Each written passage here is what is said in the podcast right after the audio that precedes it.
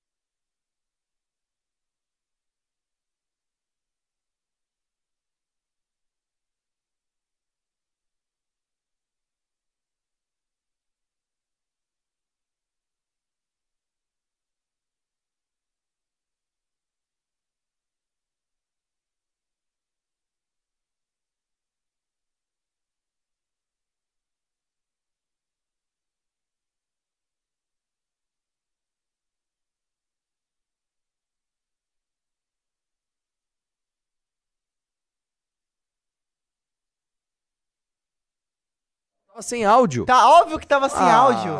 Mano, óbvio que tava sem áudio. Vai.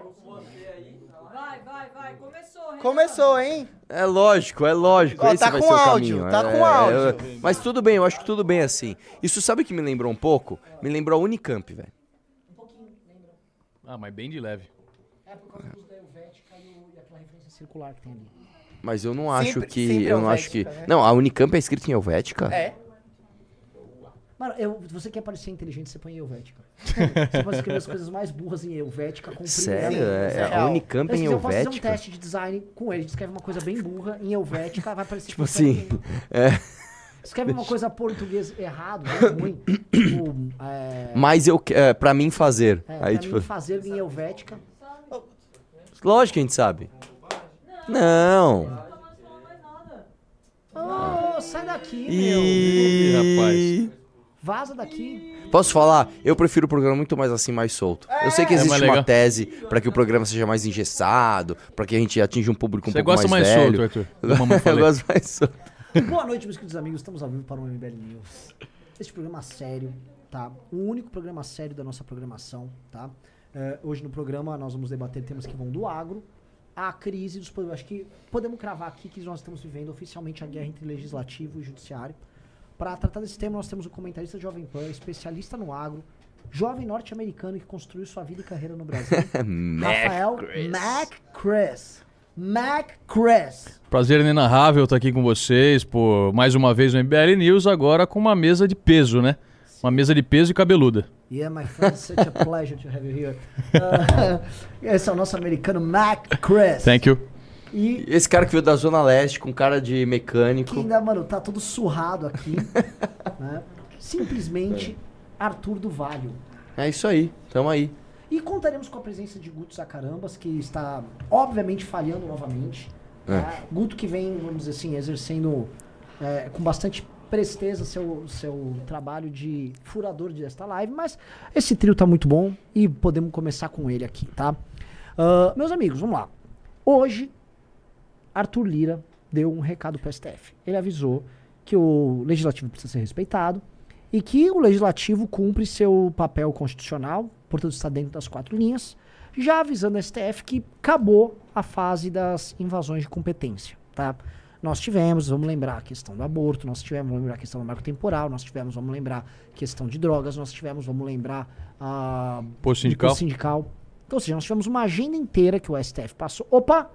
Corta pra ele, adivinha quem tá agora Tá congelado? Não.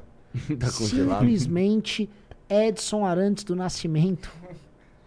Direto, direto do estádio Azteca, quando se consagrou tricampeão mundial de futebol. Pelé, dê seu recado pra nós. Tá sem áudio. Xiii. Ah, não tá funcionando o áudio, Guto. Liga o áudio aí, Guto. Liga o áudio. Está sem áudio.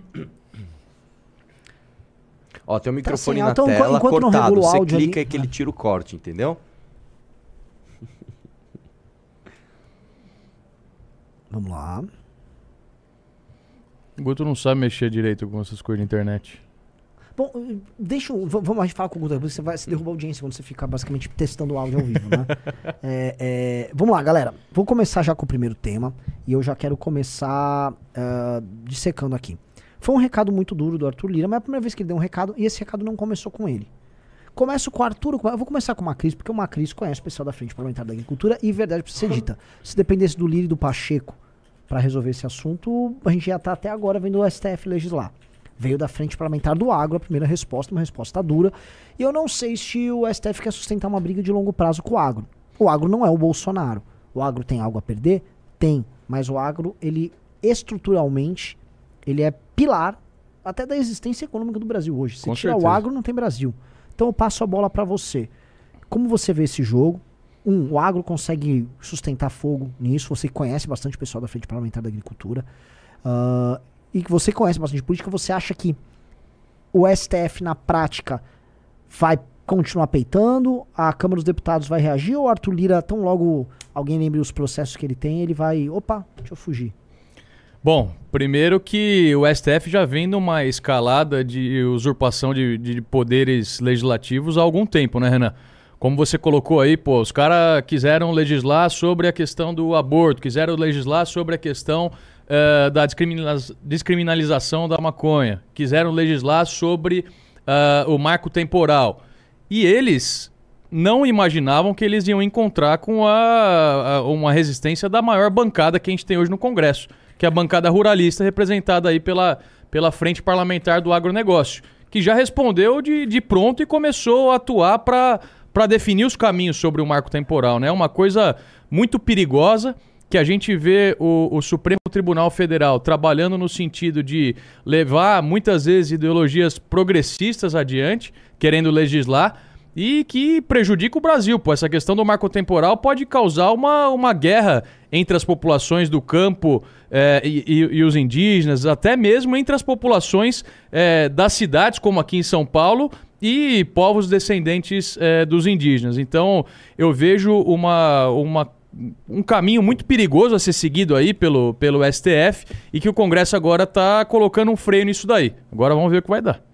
Perfeito, senhor Arthur Modelo Duval. Modelo, porque sim, Arthur Duval ele infelizmente perdeu o seu mandato e agora ele fechou um, contato, um contrato com a rede de cuecas Mesh e ele vai fazer algumas fotos de cueca pro universo LGBT.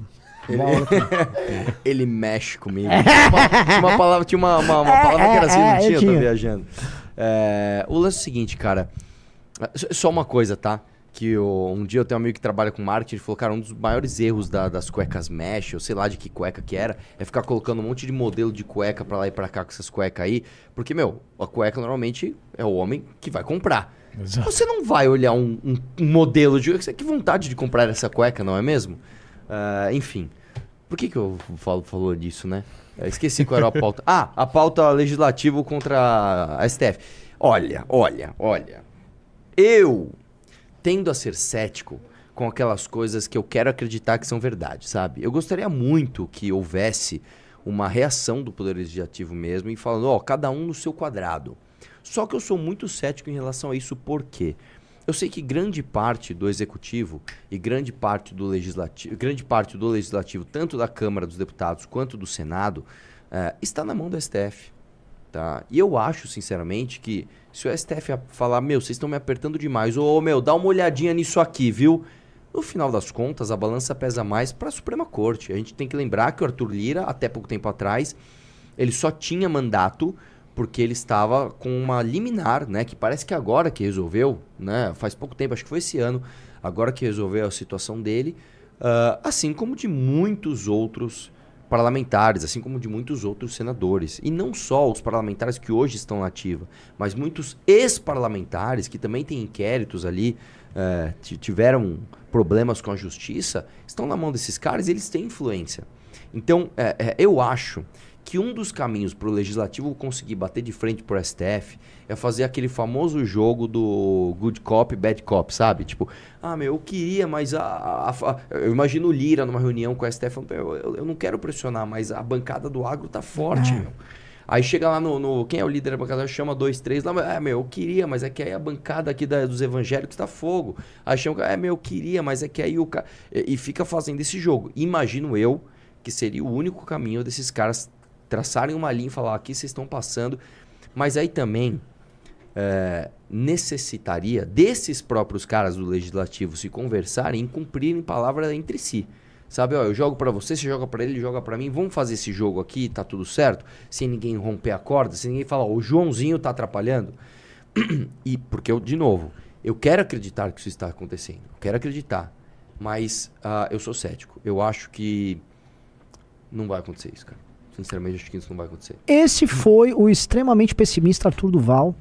Ah, e antes de eu jogar pra Gu- Guto não tá disponível ainda, né? Tô vendo, tô vendo simplesmente a estrela bem Pontes tentando fazer a regulagem do- da câmera e ele acabou ficando deformado na, na câmera. Olha, Olha, tem uma caramba, vareta velho. passando atrás do Guto. O que, que é aquele poste? Não, mas tá assim mesmo É, aparecendo a do jeito que produção ele acabou tá. de trazer um Yo Pro pra eu manter minha cota de proteínas no dia. Guto Sacarambas, quando estiver disponível, é agro, eu sei que ele ama esse tema, já já passa a bola. Então eu vou, eu vou rodar aqui com uma crise enquanto vocês estão arrumando o áudio. A não ser que o Guto faça um joinha e avise que tá com áudio. Né? Ah, tá com áudio, fez dois joinhas. Então, Guto Sacarambas, a bola é tua. Estéreo, então. Vamos ver. Não, não está com áudio. Não está com áudio. Um abraço e vamos questionar. não está com áudio, Guto Sacarambas. É, mas de- deixa, eu, deixa eu puxar essa bola aqui, tá? É, o Arthur tá sendo pessimista, e eu- mas eu acho que tem uma questão. A política é feita de cínicos. A política brasileira, em especial, ela é muito feita de cínicos. Tá? Alguém acha que a bancada de direita aqui no Congresso Nacional é uma bancada realmente fiel à causa de direita? Você acha que, por Não. exemplo, quando derrubaram o imposto sindical, sentou assim, a Carla Zambelli e o Nicolas, nossa, que derrota pro Brasil. Não, e, desculpa, só colocar mais um elemento. É, a gente tem que lembrar que os ministros da Suprema Corte é, são pessoas muito inteligentes, tá? Ah, eu não gosto do Xandão. Ah, eu não gosto do, do Gilmar Mendes. Meu irmão, esses caras não são imbecis. Você está falando com gente muito inteligente. Por outro lado, a Câmara dos Deputados, assim, é um antro de imbecis, velho. É um antro de imbecis. Desculpa, gente, assim, não tem comparação em termos de. Porque o Renan falou de cinismo, né? E uma coisa é você ser cínico com uma pessoa burra, que o cara vai, vai acreditar no que você tá falando. Outra coisa é você ser cínico com o Gilmar Mendes, cara. Um dos maiores constitucionalistas do mundo. O cara vai olhar pra você e falar, irmão, você tá querendo passar a perna em quem aqui, velho, que esse papinho olhe? Sabe? Cê- cê- imagina, imagina o seguinte, imagina a seguinte cena. Imagina que a, que a, é que a Carla Zambelli também a gente tá chutando balde, mas, sei lá, fala um, um deputado do Centrão que a gente pode falar que é bem burrinho, assim. Vamos imaginar... vo- ó, posso Tiririca? falar? Não, não, não, Tiririca também já é muito caricato. Vamos pegar um Marco Feliciano, que não é um cara dos mais burros, não. Imagina o Marco Feliciano tentando dar uma enrolada no Gilmar Mendes. Irmão, assim, cara, é tipo assim, é tipo uma- um Fusca querer ganhar a corrida numa Ferrari. não vai, mano, não vai. entendeu? Por isso que eu sou. E eu vou te falar, ah, como eu te falei, a tosquice cobra o seu preço. Esses caras, na hora que eles se veem pressionados, ele. A culpa é do, do cara. Aí, com, aí descumpre palavra, aí descumpre comigo, descumpre com você também. Nós não temos senso de unidade, velho que cai naquele papo, assim, eu tô viciado em falar isso, mas cai naquele papo da gente não ter a nossa epopeia, da gente não ter os nossos heróis. Nós não somos pessoas que temos, a, infelizmente, a, a, a, a tradição de honrar a nossa palavra. Essa é a verdade. Tá? Então, assim, eu sou muito cético em relação a isso, cara. Eu sou muito cético. O que me deixa triste, porque eu gostaria muito, velho, de ter uma Câmara Federal ou um Senado, mais ainda. O senador, cara, é um cara que ganhou uma eleição majoritária. É um cara que tem um mandato de oito anos. Entendeu? É um cara que ele nem tem que se preocupar com os dissabores que ele pode dar para a sociedade no- nesse imediatismo de pedir voto de quatro em quatro anos. Esse cara era o cara para ele falar: pera lá, velho. Eu sou um senador da República, cara. Eu sou um pilar dessa democracia aqui. Eu não vou deixar que essa instituição ultrapasse. Imagina. Olha os senados que. Olha, olha os senadores que tem. Romário. Romário, irmão. Romário. A, a gente tem o, o- Marcos o- Duval. o Marcos Duval, velho. Marcos Duval. Astronauta. Astronauta. Não, porque São Paulo sabe votar. Damares. Damares. Damares, Damares, que a mina, como é que era a história que ela fala? Que ela foi no pé de caju, sei lá Sei o lá. quê. Essas histórias. Então, cara, você acha que esses caras vão dar boné em ministros da Suprema Corte, cara? Pelo amor de Deus. Não sei, com boné, de boné quem entende é nosso Fora o filho. medo, né? Fora o medo que os caras têm. Exatamente. 90% tá na mão da, do Suprema Corte. Essa ideia de que, ah, o Senado pode colocar adiante impeachment do- dos ministros do Supremo Tribunal Federal. Eu duvido que isso vai acontecer algum dia nesse país aqui. Não, também acho Eu que não. duvido. É uma coisa muito, muito abstrata. Acho que foi estabelecido contato com a Assembleia Legislativa do Estado de São Paulo E acho que agora há áudio. Abemos áudio. Senhor Guto. Tá? Alô? Alô? Alô? Agora eu estou ouvindo. Eu Estamos ouvi. ouvindo? Gutão, a bola é tua. Chegou a acompanhar a discussão?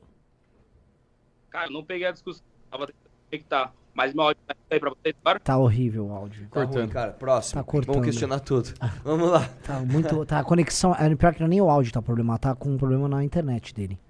É, É, tenta co- corrigir a internet enquanto isso a gente vamos, vamos rodando Tenta aqui. pagar a conta da Vivo aí, cara. Esse é o país que a gente vive, irmão. A gente não consegue na cidade de São Paulo trocar uma ideia com o deputado. O deputado, Deputado tá na estadual. Assembleia, velho. Não tem internet A Alesp velho. está no bairro É mais nobre de São Paulo. Exatamente, A é o Alesp está quadrado na mais caro Vila Nova. Conceição. Do lado do Ibirapuera. Do lado de Ibirapuera. E não temos internet ali. Tá tudo bem. O Brasil é o país do futuro. impressionante, impressionante. Ah, senhor Mac Chris. É, Queria saber de você, Mr. Mac Chris. Max Santos, É, fala. eu quero que você me diga. Ah, você concorda com o Arthur que não é pra tá, ter algum tipo de empolgação com essa reação? Pergunta um. E dois, eu tava falando do cinismo. É, você tem inúmeros parlamentares que são cínicos. A direita é cínica, a direita que é like. Agora me parece que o agro tem algo a perder. Portanto, o agro não está indo lá pelo like. O agro vai comprar a briga porque é uma briga existencial. Você concorda com isso e como você vê o jogo? O agro, é, é, na minha opinião, era a única bancada, o único grupo de, de parlamentares possível para se colocar é, contra esse movimento de, de, de o STF querer legislar cada vez mais e pegar para si o papel é, da Câmara dos Deputados como se eles tivessem sido eleitos pela população. O agro tem muito a perder com isso, Renan. É, é uma coisa que tá para acontecer no Brasil que muita gente não tem a real noção do que é acabar com o marco temporal. É acabar com a, com a, com a tranquilidade jurídica sobre terra, sobre propriedade privada no Brasil. Isso é um completo absurdo. É, é é o ministro da Suprema Corte receber pressões internacionais, que a gente sabe que as ONGs hoje de fora do Brasil, que são milionárias, que têm muito dinheiro, e vêm querer pautar a- as ações nossas aqui no, no nosso país. Eles vêm tanto via essa turma toda da esquerda progressista, quanto fazer pressão no Supremo Tribunal Federal. E, e eu te pergunto, dos ministros da Suprema Corte, de quem defende o fim do marco temporal, quanto tempo eles passaram sequer eh, numa tribo indígena para entender a realidade e a demanda desses índios? Quando eles já foram visitar os pequenos produtores rurais para ver se é isso que eles querem? A gente vai resolver o problema do país com relação aos índios, dando mais terras para eles? Ou de outra forma? Melhorando a questão de saúde. Cadê um, um- um- plano de ação do governo federal para levar uma saúde de qualidade para as populações? Se terra resolvesse o problema das populações indígenas aqui no Brasil, os Yanomamis eram o, É, o- o- o melhor Singapura. é, IDH do, do país e do mundo. Pô, os caras têm 9 milhões e meio de hectares de terra.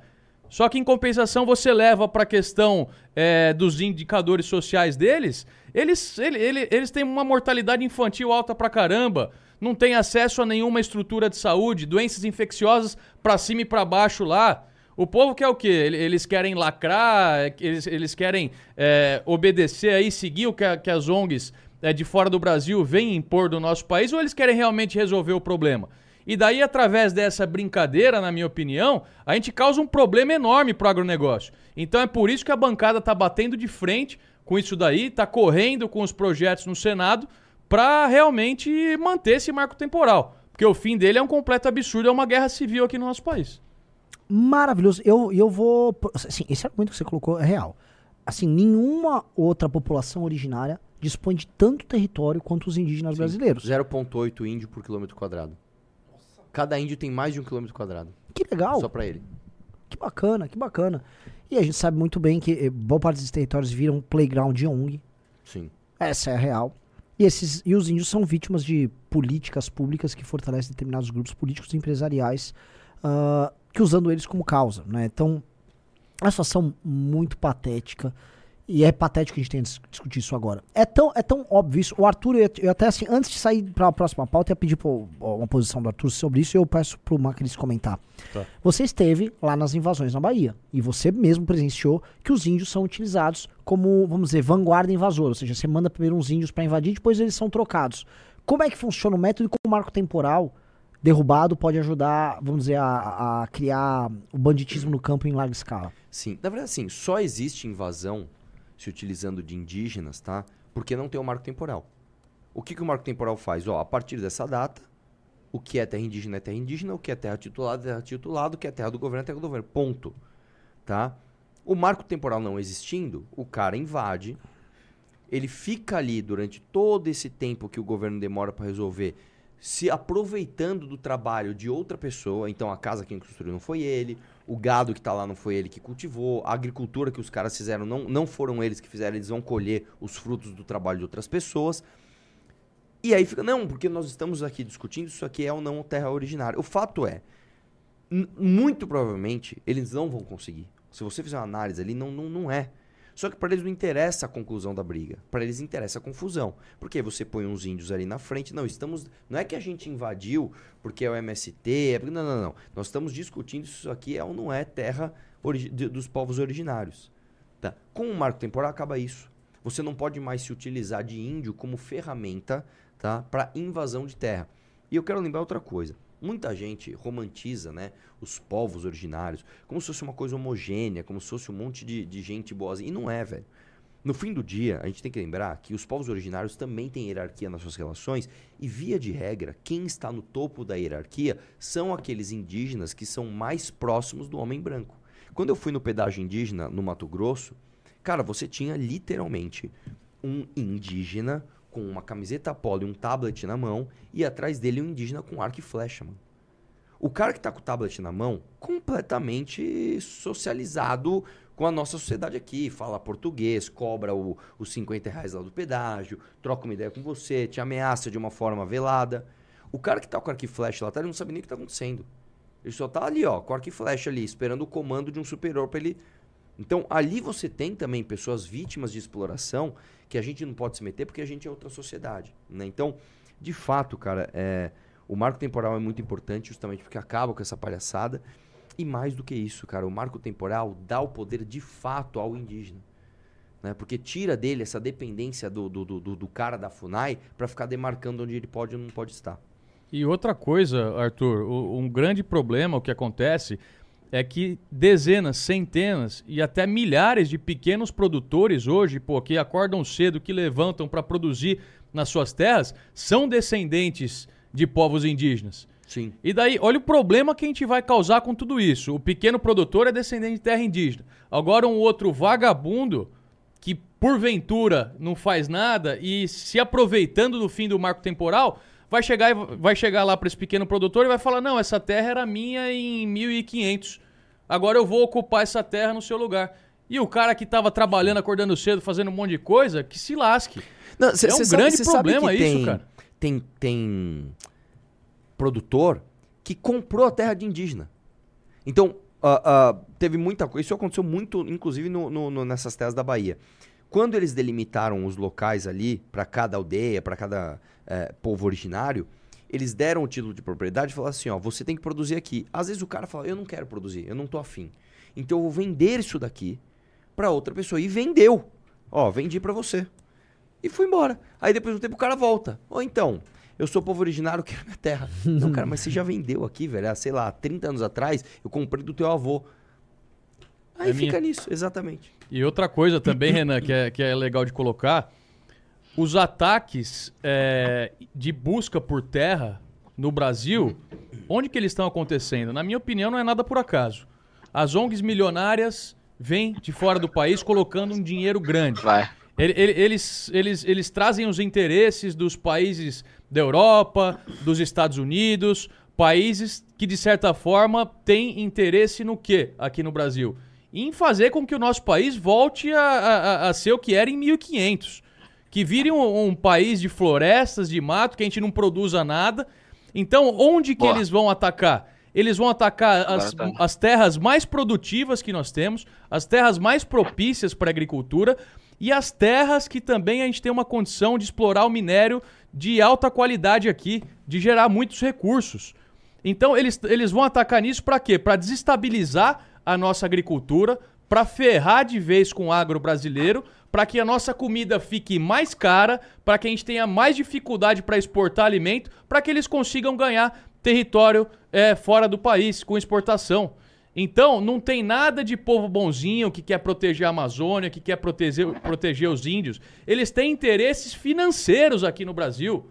Eles atacam justamente essas regiões. Hoje, por exemplo, no Mato Grosso, que é um expoente de, de produção agrícola, a gente tem é, uma, uma quantidade maior de terra lá de, de destinada às populações indígenas, indígenas do que para a própria agricultura. Isso é um completo absurdo. Um, um, estado tão próspero, um estado que produz, que aumenta cada vez mais a sua produtividade com a mesma quantidade de terra. Imagine se, se, se, se o fim do marco temporal comece a ganhar cada vez mais espaço as terras indígenas lá, onde já são é, totalmente eficientes em produção é, de, de, de insumos agrícolas. A gente está perdido. Nossa comida vai ficar cada vez mais cara. A gente vai cada vez mais perder espaço de exportação desses produtos e a gente vai afundar e vamos voltar então para 1500. Vamos voltar para 1500, vamos virar o Brasil uma floresta inteira e devolve mesmo o país inteiro para os índios. Mac Chris, eu concordo. E assim, primeiro eu queria dizer que eu uh, oferto aqui o meu mais profundo repúdio à sua pessoa devido à sua hum, ascendência norte-americana. Ah. Porque existe um programa tocado pela Associação dos Fazendeiros Americanos que chama Farms Here, Forest There. É e a mesmo. tese que eles vendem que é o seguinte, ó, fazenda é aqui e lá vamos preservar, vamos preservar, nós somos bons, estamos pensando no mundo. E é o agro, é a direita americana rural que patrocina isso. E isso é importante porque é assim, claro. a, a, direita brasileira fica com puxação de saco da direita americana. A direita americana considera a gente um bando de cucaracha. O agro americano vem perdendo espaço pro Brasil. O Brasil derrotou eles na soja, beleza. Agora, milho sempre foi, assim, os Estados Unidos lidera a produção de milho há séculos. Adivinha quem ultrapassou em 2023 a produção de milho? O Brasil. Nós passamos até no milho, que é, vamos dizer, um produto, uma commodity, é, em que os americanos dominaram historicamente. Então o Brasil é um problemaço pros caras. A gente está fazendo etanol de milho cada vez mais aqui.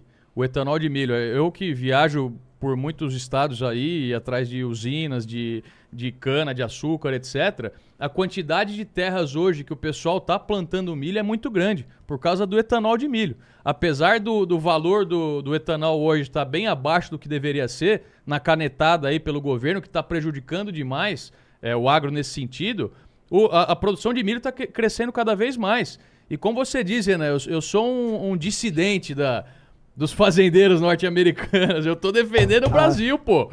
Eu tô defendendo o agro brasileiro. E é, e é estarrecedor você ver esses movimentos interferirem aqui. E você acha que a esquerda tá preocupada é, com relação à proteção de matas aqui? Não, é só um discursinho para receber dinheiro dessas ONGs. É óbvio. E a gente tem que bater de frente e, e mostrar isso para todo mundo. Através da internet, das redes sociais, porque a grande imprensa não vai mostrar. A grande imprensa eu garanto para vocês que não vai mostrar. É metendo a boca dia após dia em cima do agronegócio brasileiro. Oh. Ah, pesticida, não, não pode usar. Ah, o agro devasta. Ah, o agro isso, o agro aquilo. Enquanto isso, eles vão ganhando espaço e a gente vai se ferrando. Esse foi Mr. McCris. Deixa eu pedir um negócio aqui para vocês, por favor. É... Me corrigindo aqui, o Brasil não é o maior produtor de milho, ele se tornou o maior exportador de milho. Tá? Exportador tá? de exportador grãos, de... né? Não, parece que foi no milho também. Milho. Não, tem um artigo do Chico Grazeno sobre isso. Sobre isso. Tá é, eu queria agora que que é jogar. Vamos rodar o tema aqui, vamos para o tema do título. Mas antes, sim, galera, mil likes, a gente tá com duas mil pessoas e mil curtidas. Vamos lá para duas mil curtidas pra gente tentar ir pra 2.500, 3 mil pessoas, reforçando esse novo modelo do MBL News. E agora acho que podemos ter Guto, porque eu vou falar do tema dele. Greve do metrô foi tiro pelo culata da esquerda? Olha só, a gente sabe, e eu desenvolvi isso desde ontem, que o que vem acontecendo é uma sabotagem ao governo estadual de São Paulo e, por extensão, ao povo de São Paulo, tá? Foi sabotagem, a investigação, só as, a imagem já mostra assim, houve sabotagem contra a estação Esmeralda da, do metrô aqui, que é de, por administração privada. A imprensa está inteira tentando colar que foi, a greve foi culpa do Tarcísio. Hoje pararam ônibus, ontem tentaram parar aeroporto, metrô, CPTM. E aí eu vou jogar agora pro Guto, que é deputado estadual. Como a política no estado de São Paulo está vendo isso E por que o governador ainda não deu uma, teve uma reação um pouco mais enfática? Me parece uma política óbvia de sabotagem contra ele. Boa noite, agora tem um áudio aí? Ó. Não, acho que agora, agora não tá pipocando, não. Ufa, o Renan falou que eu, que eu quis fugir da live, nada disso. Eu cheguei no horário certinho, 7 5, 5 minutos a mais. O primeiro foi erro aí do, do escritório e o segundo erro aqui da internet. Já tá no terceiro computador e tá tendo votação aqui. A esquerda tava obstruindo até agora, pode ter votação de presença, o Arthur sabe muito bem.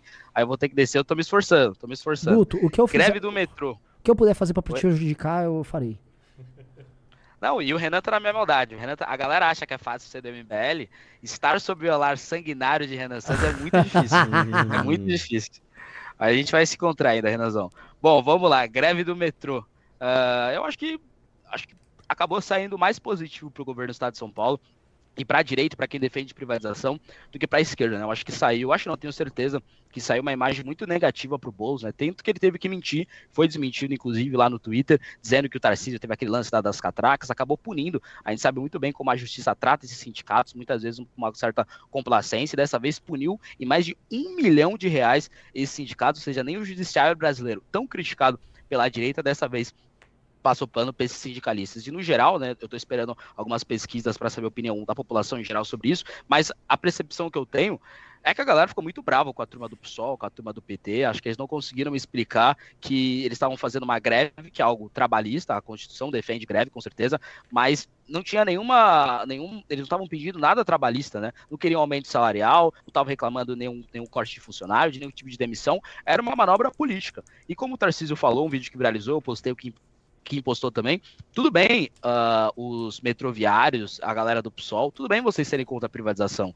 É, infelizmente, não são todas as pessoas que têm assim uma noção básica de como gerir o Estado. Tem gente que acha que é mantendo estatais, acha que o metrô tá. O metrô estatal tá uma maravilha, CPTM, o trem, tá tudo uma maravilha, tem que deixar do jeito que tá. Tudo bem você ter essa opinião completamente ignorante. Só que a rua, nesse tipo, nesse sentido, ou seja, uma greve, não é o fórum adequado para isso. Fórum adequado para isso a gente trata, tratando aqui sobre privatização, vai ter audiência, vai ter discussão no plenário com os representantes da população sobre isso. E recentemente, uma deputada do PSOL, o Arthur conhece bem, a Mônica Seixas, inclusive foi há pouco na tribuna, eu estava tentando falar, falou mal do MBL, pediu para o MBL e, e nas, nas, que o MBL foi em algumas, ah, algumas estações estatais, né, algumas estações geridas pelo Estado de São Paulo, e cobrou alguns militantes nossos, o Vicamanda foi, o Faustino foi, acho que o Arthur Scarance foi também, e pediu para o MBL ver as falhas na linha privada, né? E aí o que eu gostaria de dizer, vou dizer em breve se tiver oportunidade de falar no plenário, é que eu topo fazer esse debate. Eu topo debater a privatização do metrô, a privatização do trem, da CPTM, eu topo, eu topo debater, por exemplo,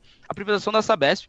Inclusive, eu acabei de protocolar uma frente parlamentar em defesa da privatização da Sabesp. Eu quero discutir. O problema é, quando eu marco algum debate com essa galera do PSOL, do PT, para discutir privatização, eles fogem do debate.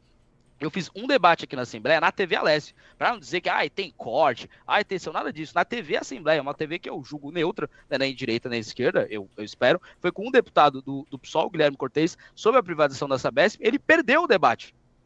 Ele perdeu o debate. Então eles vão lá, perdem o debate na Assembleia e depois vai impe- impe- impedir milhões de gente pobre, gente preta, como eles gostam de dizer, pobre, preto, vão impedir essas pessoas de trabalhar, de ir ao hospital, de uma entrevista de emprego, porque eles querem debater, mas aqui na Assembleia fogem do debate e quando tem debate, perde. Então, saiu pela culatra, eu acho que foi mais uma oportunidade de- dos liberais no geral, da direita no geral, dizer, olha gente, viu como é melhor ter uma estação privada do que pública? Foi mais uma oportunidade sobre isso, e mais uma vez aqueles defensores, já virou até clichê, mas é verdade, aquelas pessoas que julgam defender as pessoas mais pobres, mais uma vez atrapalhando essas pessoas mais pobres, porque julgam que tem algo superior para vir lá na frente. Só que o recado que eu acho positivo é que essas pessoas que o PT e o PSOL acham que lá na frente vão ver que, ah, hoje eu vou deixar de trabalhar, hoje eu vou perder uma entrevista de emprego, hoje eu não vou conseguir ir no médico, não vou conseguir levar a minha filha na escola, mas lá na frente vai ter algo melhor, vou ter essa qualidade. Não, o que eu tô sentindo é que elas estão realmente muito bravas, assim, para não falar um palavrão, eles estão muito bravas, assim,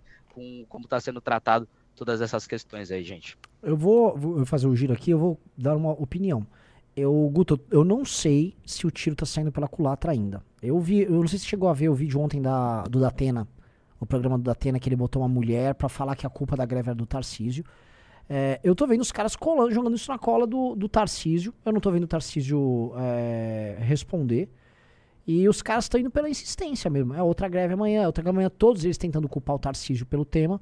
Quando você ficar quieto por muito tempo, uma hora cola. Eu tô. Eu não sei. Às vezes o público já entendeu assim que o PSOL tem ligação com o sindicato, que isso aí é culpa do Boulos. Mas para os caras estarem insistindo, eu, eu quero dizer assim, se os caras estão insistindo, é porque o errado não tá dando. Eu Ele- queria jogar, saber de vocês. Eles, primeiro, os caras, é, apesar de defenderem uma coisa que é totalmente oposta da, da- daquilo que a gente defende, eles não são burros. A gente que é político, a gente que está no meio disso, sabe, o, o- é cristalino o real objetivo dessa greve e quem está por trás disso. Agora, é, é muita coincidência, né?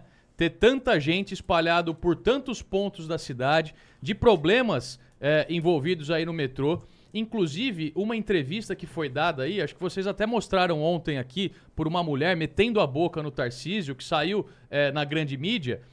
Essa, essa mulher, ela estava justamente na estação privatizada que deu um problema de, da, da, da, da- parte de técnica lá Teve e uma parou de sabotagem, funcionar. gente. Hoje claro que foi sabotado. É claro que foi sabotado. Três e o modus presos. operandi desse povo aí é assim. Ele- eles estão usando a grande mídia. A gente tá com a internet, Renan. A- a- a- a- o discurso da direita tá na internet. Agora, quantas milhões de pessoas não têm acesso a isso que a gente tá falando?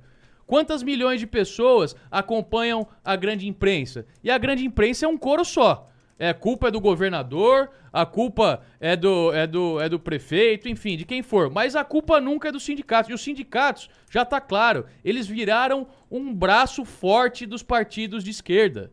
Os sindicatos são um braço forte dos partidos de esquerda. E se você acha que presidente de sindicato, que diretor de sindicato, pega metrô, pega ônibus todo dia, você tá enganado.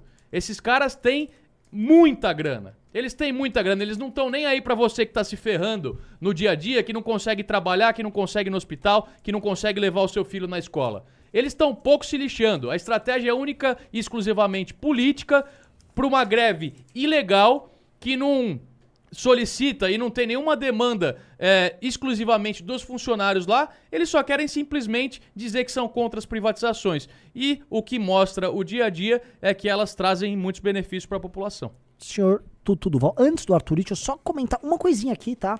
Ó, entrou no clube vai ganhar a revista Valete autografada, tá? E os três primeiros que entrarem no clube vão concorrer a um ingresso pro congresso, porque eu tô com seis, que eu já dei uma tarde, tô com seis ingressos doados de estoque. Então, a cada três eu faço um sorteio. Então, vamos lá, faltam dois aqui, a gente já faz um sorteio pra eles. Arthur. É, cara, eu acho o seguinte, ah, eu acho sim que a guerra, a guerra, ó, a greve foi um tiro que saiu pela culatra, ah, porém, eu acho que tá faltando o posicionamento do Tarcísio, tá? É, eu tô achando o Tarcísio muito, muito político no mau sentido, sabe? Ele tá muito preocupado com alguma rejeição que ele possa ter e ele não tá se mostrando um cara ali que foi pra cima, né? Eu, eu vi que os sindicatos tomaram multa de mais de 3 milhões de reais, né? 3,5 milhões de reais foi a multa que aplicaram somadas, né? Aos sindicatos que participaram disso. É, os sindicatos estão claramente ligados ao PT, ao PSOL e ao PCdoB, tá? Isso tem até matéria. A, a, a presidente do sindicato da, dos trabalhadores da Sabesp é do PCdoB e o presidente do sindicato dos metroviários é do PSOL. Ah, e o Tarcísio não tá aparecendo para citar nominalmente essas pessoas, para meter o dedo na cara. Tá faltando um pouco, eu acho, do Tarcísio pôr o rosto nisso, aparecer um pouco mais e falar que ele vai tomar providências, né? Eu tô achando que as coisas estão muito soltas. Ah, por quê? Eu não sei. Eu fiquei pensando sobre isso. né? Por que, que o Tarcísio está fazendo isso? Ele, ele, ele, precisa de algum público de esquerda agora? É, eu não sei por quê, cara, mas o Tarcísio não está se metendo o suficiente. Ele é o governador, porra. Ele é o cara que tinha que estar lá falando, não, pera lá, pera lá, nós vamos acabar com isso. Ele é o cara que tinha que reforçar o policiamento, inclusive, nas linhas privadas, porque tá ocorrendo o boicote, é, boicote não, tá ocorrendo sabotagem, não é agora, não. Foi uma coincidência que a linha privada deu problema justo no dia da greve. Não foi coincidência que no dia da greve, olha só, no dia da greve, o governo federal fez uma postagem no Twitter divulgando os investimentos que eles fazem nos trens paulistas. Ah, pelo amor de Deus, bicho. É puta papo furado ali, né? velho? Sabe, tá muito nítido, cara. Tá muito claro, não tá um negócio nebuloso. Pô, cadê você, Tarcísio? No mesmo dia da greve, cara, teve cadeiraço na Unicamp, irmão. Os caras metendo cade... Cadê você, Tarcísio? É, Arthur, Eu, eu posso. Não quero te Claro. interromper, só quero jogar um pouco. Você falou que prenderam três pessoas. Prenderam. é- é, segunda, de segunda pra cá, prenderam três pessoas. Só que, até ia falar isso, esqueci. As pessoas da linha privada, os trabalhadores da linha privada, dizem que, a, que os, os, a sabotagem, as tentativas de sabotagem são constantes. Não é uma coisa que aconteceu agora, não é pontual. Isso está acontecendo de forma reiterada. Por quê? Uma dessas concessões, eu não vou lembrar qual é exatamente, talvez da Rubi, eu não lembro qual é a linha. Da 9, será? Não lembro. É, tá no primeiro ano de concessão. Então acabou de, de- de- aca- eles acabaram de pegar a concessão. Então é agora que, o que os caras têm que mostrar ah, o resultado. E eles estão lá é, é, é, sabotando. O que, que foi? Olha só. De agora. Gente, Guto, assim, isso tem que ser alvo talvez de uma CPI. Acabou de desabar o teto da estação Osasco da linha Esmeralda. A linha Esmeralda é concessão? É concessão, Acho que é concessão. Então, assim, os únicos lugares que você teve ontem uma explosão na linha Esmeralda e agora caiu o teto. Teve pane no trilho também. Teve pane no trilho, teve gente sendo detida, a polícia já tá investigando a sabotagem. É, eu, eu, eu, eu tô falando isso com uma gravidade gran- é, bem grande, que eu vou jogar isso pro Guto, porque é o seguinte: saíram pesquisas de opinião que demonstram que o dos grandes políticos brasileiros, o Tarcísio é o mais bem avaliado. A rejeição do Tarcísio é muito baixa. O Tar- 34%. É, me parece que o Tarcísio achou um método de governo que pra mim é o método que o Bolsonaro devia ter tomado. Que assim, ele começa low profile, ele não tá arrumando brigas, ele não tá polarizando, mas ele tá mantendo a agenda. Então assim, o Tarcísio vem fazendo um bom governo, ele vem, faz, ele vem cometendo grandes acertos nesse sentido. Tipo assim, ele tá mineirinho, ele é carioca, mas tá sendo mineirinho em São Paulo. Come quieto, fala pouco, não arruma brigas desnecessárias, a ponto de ser bem avaliado por eleitores de esquerda. Então, eu, eu, eu acho a estratégia dele até agora muito acertada. O que eu tô vendo, assim, essa crise, porém, é uma crise para atingir isto. É para fazer um eleitor não ideológico, que hoje não rejeita o Tarcísio, rejeitá-lo com base nessas mentiras que eles estão fazendo. É, eu nem acho que ele tinha. Eu te jogo aqui, vou jogar pro Guto e depois peço pra vocês rodarem isso. Eu nem acho que ele tinha que meter o dedo na cara, falar nada, mas assim, se ele faz uma coletiva de imprensa. Porque assim, a Band tá mentindo descaradamente. Hoje a, CN a Globo News veio a público mentir. A, a Daniela Lima da Globo News, eu não sei se vocês viram isso. Ela falou o seguinte: que o Tarcísio não pode tocar uma agenda privatista porque o povo de São Paulo, da capital, não votou nele. O que, que isso tem sentido? Ela não tem nenhum sentido que ela falou. Ah, não- o povo de São Paulo não é a favor disso, porque na capital ele não ganhou, ganhou o Haddad. Então eu jogo pra você, Guto. Como é que tá o clima aí na Lesp sobre isso? Se há o entendimento já na Lesp que tá havendo uma, uma sabotagem com relação a ele, e se há algum tipo de reação, eu, eu nem digo assim, ir pro pau. Eu tô falando assim, a verdade precisa se impor, porque se a mentira vai sendo repetida, uma hora a mentira cola.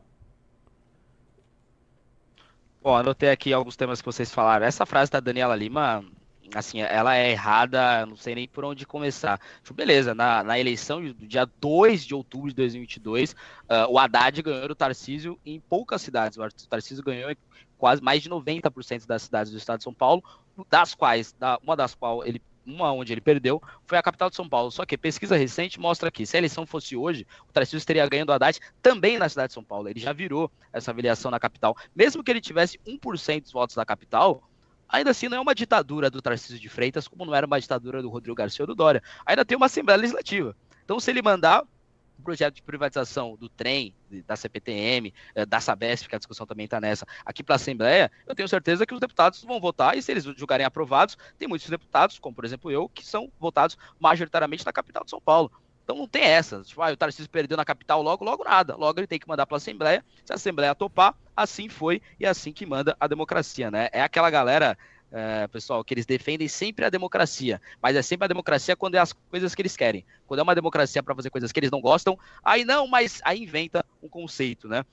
É, sobre o tiro sair pela culatra, eu acho que inclusive, saiu inclusive entre os sindicalistas, porque tem muitos sindicalistas, a gente sabe que é instrumentalizado, e geralmente esses sindicalistas instrumentalizados pelo PT, PSOL, PCdoB, tem mais partidos de esquerda, PCB, PCO, etc, PSTU, eh, geralmente são os líderes desses, desses sindicatos, né, que envolvem ali muita grana para eleger o líder, para eleger o presidente, ali o coordenador desse sindicato, e boa parte dos sindicalistas no geral, às vezes não são de esquerda. Eu peguei um dado aqui dos 230 do- dos 2.331 votantes na Assembleia sobre a, a, a, para, a paralisação de ontem, 79% votou contra a realização. Só que os líderes olharam e falaram: bom, a Assembleia votou contra, mas a gente vai fazer do mesmo jeito. Seja, até os sindicalistas, eles votaram 79%, votaram pelo encerramento da greve. Ou seja, olharam e falaram: gente, tá pegando mal esse negócio de ser sindicalista aqui dos metroviários, tá, tá, tá atrapalhando gente pobre de poder trabalhar, né? Bom, uh, eu acho que o principal aqui, gente, é a gente olhar, óbvio que é uma falha de comunicação,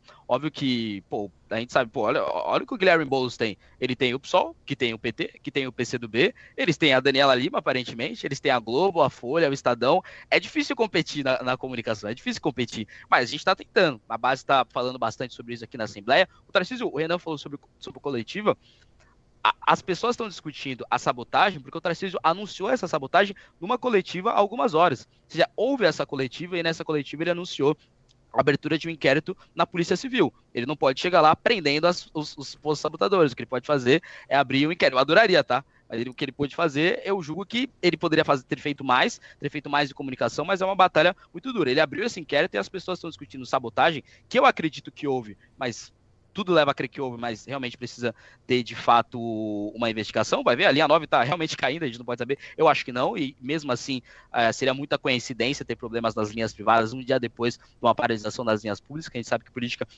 ter pouca paralisação, mas enfim, foi aberto o um inquérito na Polícia Civil. Eu acho que a gente está perdendo sim a disputa na comunicação, mas é muito difícil ganhar essa disputa na comunicação quando a galera, o, o, o, os grevistas, eles têm os sindicatos, eles têm a imprensa, eles têm os jornais, eles têm os partidos políticos, enfim. Mas, no geral, eu acho que o saldo dele é positivo no sentido que nós começamos a discutir uma privatização completa do trem da CPTM e da Sabesp. Isso é um, isso é um marco para a gente olhar. Tipo, não é que o Arthur Tarcísio ou a Assembleia está discutindo a privatização de mais algumas linhas, de mais algumas concessões. Não, a gente está discutindo por que, que nós temos trens e metrôs estatais. Por quê?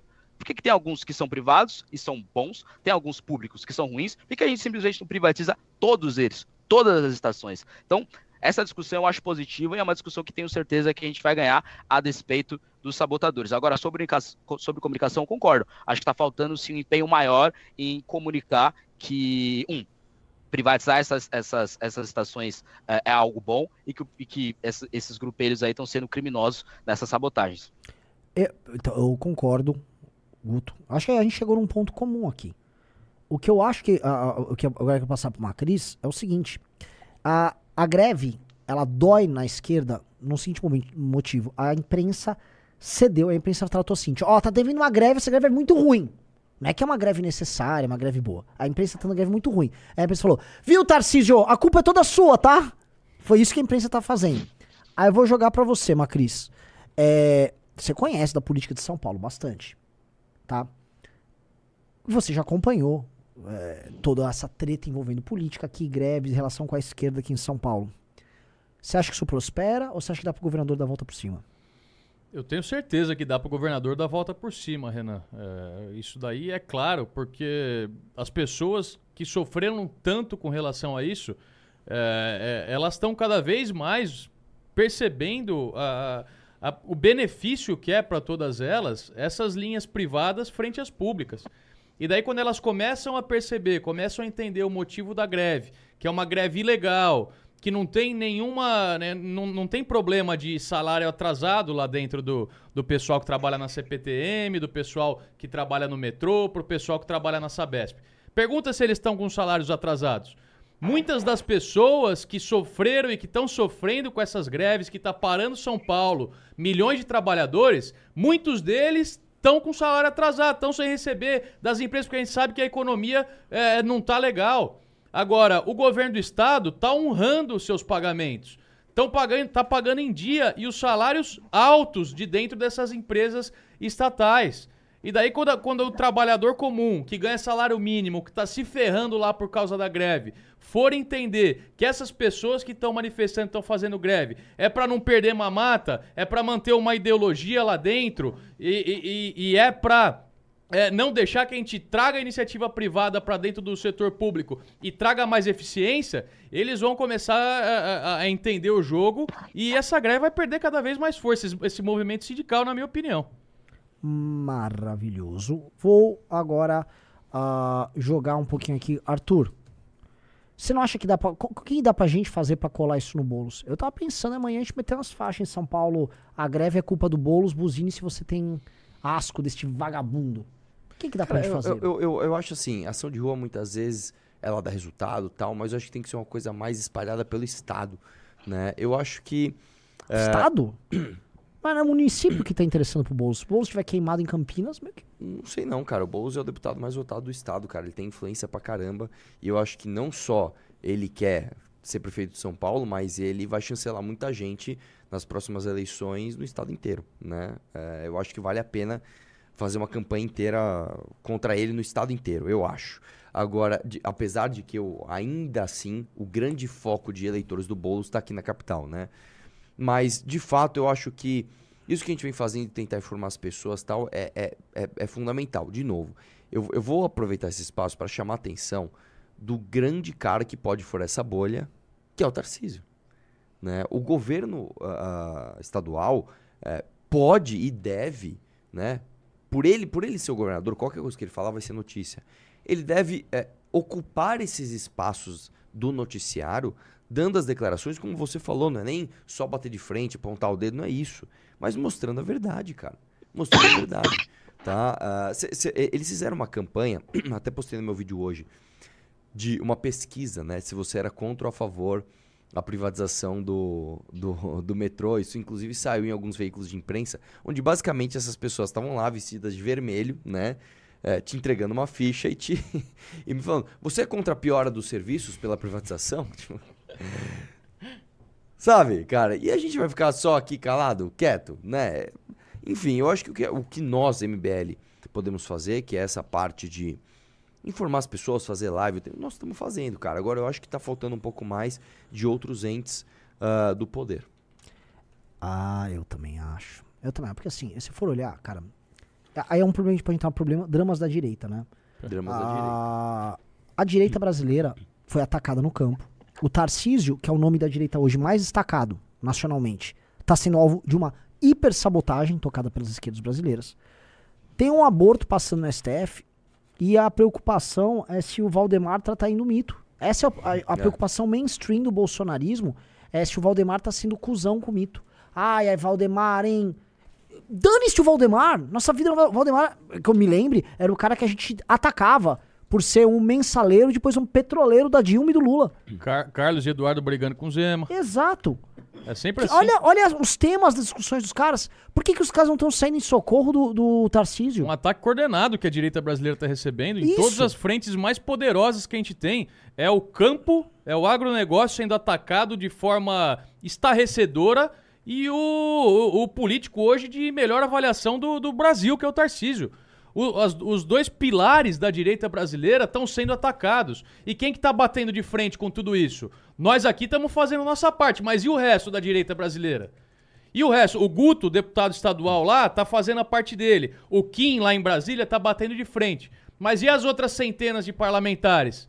Estão batendo de frente? Estão mostrando o que está acontecendo contra o agronegócio e contra o governador do estado de São Paulo?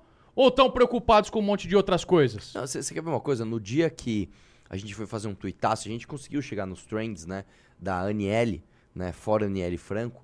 ah, a gente conseguiu subir. Legal. Pô, a hashtag tá indo bem no Twitter. De repente ela foi caindo. Ué, o que que tá em primeiro lugar? Heleno na CP, na, Ah, eu na CPMI. disso. Então, quer dizer, as pessoas falaram assim, bom, eu tenho uma ministra do governo que a gente pode derrubar por conta de racismo, ou eu posso defender o general Heleno que está mitando na CPI do dia 8. Não, não, vou defender o general Heleno, claro. Né? Afinal de contas, pra que diminuir, pra que você lutar contra uma ministra de Estado do- do- da igualdade racial? Imagina, né? Eu tenho que falar que o Heleno tá mitando. Ele é conservador de verdade. O Helena acabou com o, a deputada Duda Salabert. É, Pois é. É, ô Guto, você não acha que tá faltando uma solidariedade maior ao Tarcísio? Com certeza, né, Renan? Mas eu acho que sempre essa solidariedade contra membros da direita, ela nunca chega, né? Nunca tem uma solidariedade. Veio de correio. Nu- Nunca teve uma solidariedade com o Arthur Mamãe Falei, com o Deltan. Essa solidariedade nunca chega, é meio nosso por nós mesmos, né? E como eu disse, né? o- vocês foram brilhantes no ponto de que a imprensa tá criticando a greve e colocando a culpa da greve ruim no Tarcísio, né? Que é aquela coisa tipo, olha, esses grevistas são nada a ver, hein, governador, mas você fica querendo privatizar e você quer o quê? É, é, nossa, é esse o argumento. Ô, para aí com isso, né, meu? Ó, vai ter greve se você fizer é, isso novamente. É, é só você não querer privatizar, ué. Você fica querendo privatizar, eles têm que ficar sabotando linha privada, olha aí. Tá vendo? Tá vendo, Tarcísio? Para com isso. Então você vê que até eles conseguem até olhar uma coisa tipo, tá ruim a greve, mas ainda assim tentar fazer uma tentativa de criticar uh, a direita no geral, que isso é uma crítica à direita. Agora, o que eu acho que também tem que ter em perspectiva é que a vida continua, a vida vai seguindo, né? Ontem era terça, hoje é quarta, amanhã é quinta. Ou seja, a polícia está investigando, olha a gravidade disso. Grevistas ligados, evidentemente, à pré-campanha do Bolsonaro, ao PSOL, no geral colocar assim, grevistas ligados a partidos de esquerda que estão sabotando linhas privadas. Então, ó, quando, quando saiu o resultado desse inquérito, e, e se esse inquérito mostrar, eu vi mais recentemente do boletim de ocorrência, que a própria Via Mobilidade, ou seja, a própria empresa privada ali, que está gerindo algumas linhas ali do, do, do, do metrô, da CPTM de São Paulo, tá olhando isso e falando, ó, nós temos um boletim de ocorrência, olha essas imagens, isso aqui não é normal, a gente pode até cometer falha, só que nesse caso específico foi sabotagem. Então, as, as, as, provas são bem documentadas, evidentemente tem uma investigação, tem inquérito rolando sobre isso, só que quando saiu o resultado, e se o resultado foi que de fato esses grevistas de esquerda sabotaram linhas privadas, tá, eu acho que pode ter uma mudança aí na comunicação. Aí fica feio até para Daniela Lima. Aí fica feio até pro bolso quando saírem, tipo, pô, como assim? Então, beleza, além de fazer greve, vocês estão depredando o patrimônio Tipo, pô, como assim? Tipo, critica a privatização, critica as empresas estatais, as concessões, pelas falhas que elas têm. E eu vi algumas privadas com falhas, sim. É importante dizer, só que, evidentemente, falhas imensamente menores do que das estatais. Agora, quando tiver esse resultado desse inquérito,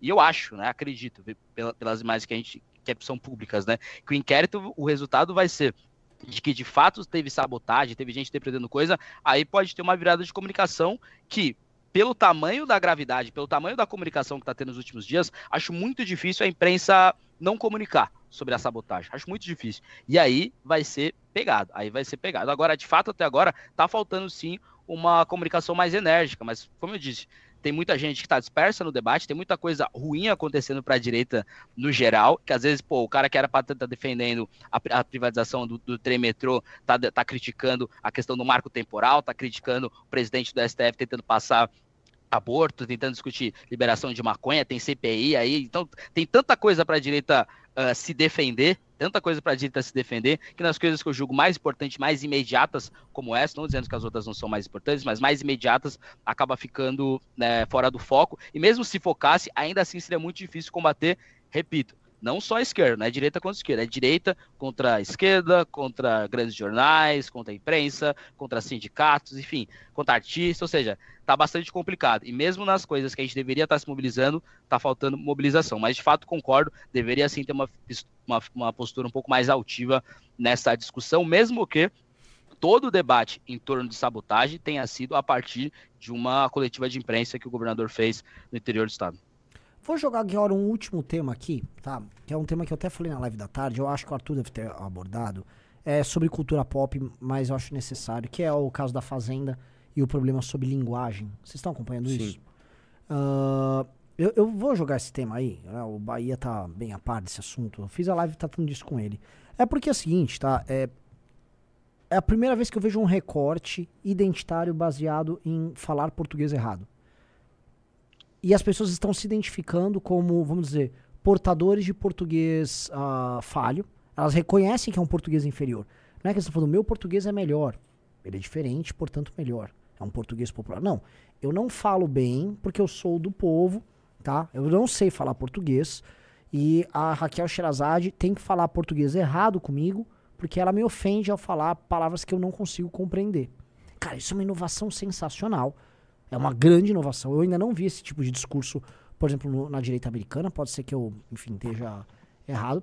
Mas hoje eu já vi o pessoal caindo também numa mistura de linguagem barra racismo, né? A Raquel Sherazade já está sendo alvo de ataques por parte de uma moça lá, dizendo que ela é racista pela postura dela. E aí eu quero abrir esse bate-papo aqui com vocês, tá? Estamos diante de uma, assim, de uma nova identidade, de uma nova treta e linguagem vamos dizer, correta. Não é que é linguagem rebuscada, linguagem precisa, linguagem clara. É motivo de ofensa? É uma forma de racismo? Vamos começar aqui com o Tutu.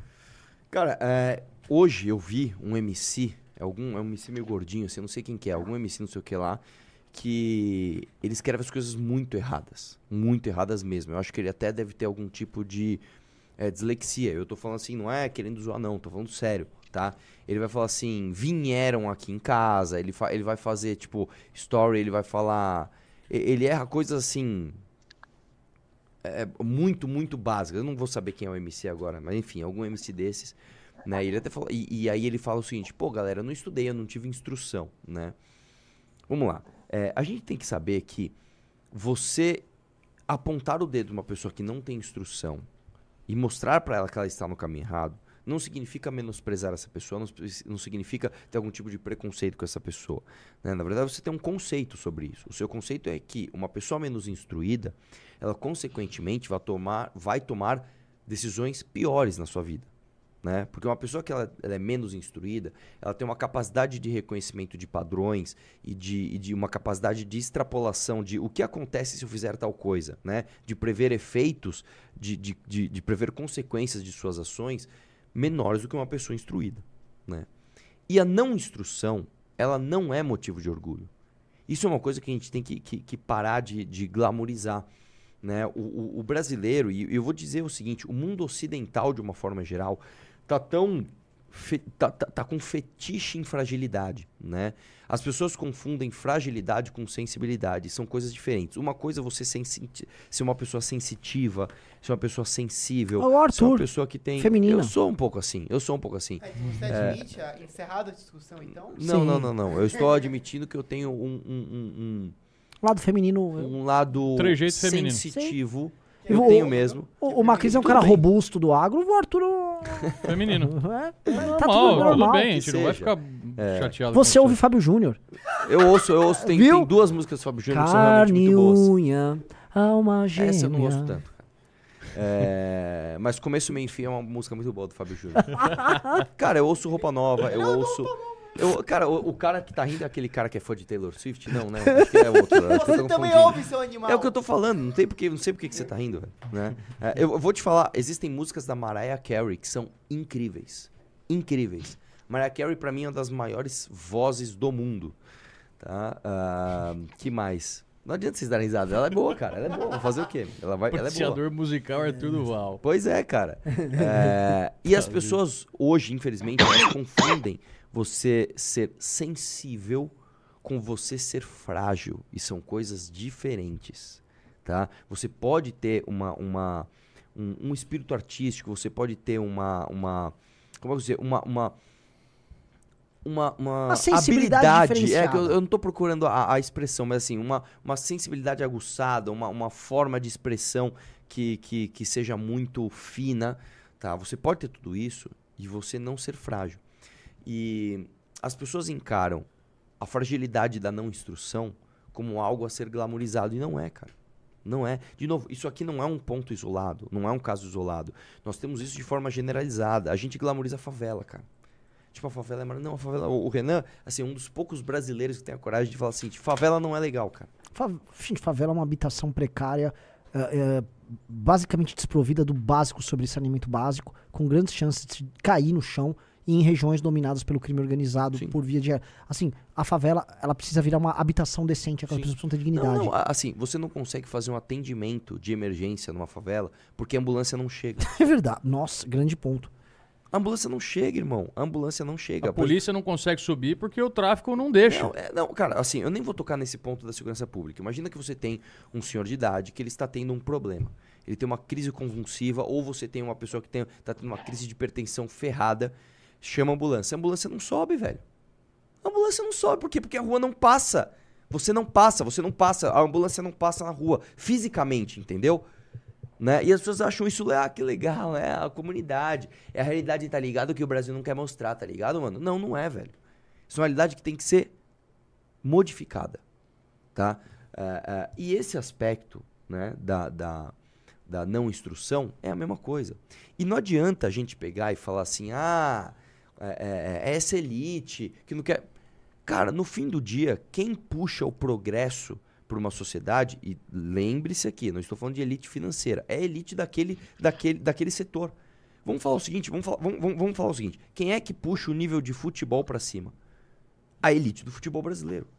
Quem é que puxa o nível. É verdade, cara. Ou não? Quem é que puxa o nível do futebol pra cima? Os jogadores profissionais. A elite do, da, daque- daquela seara que você está tomando como base.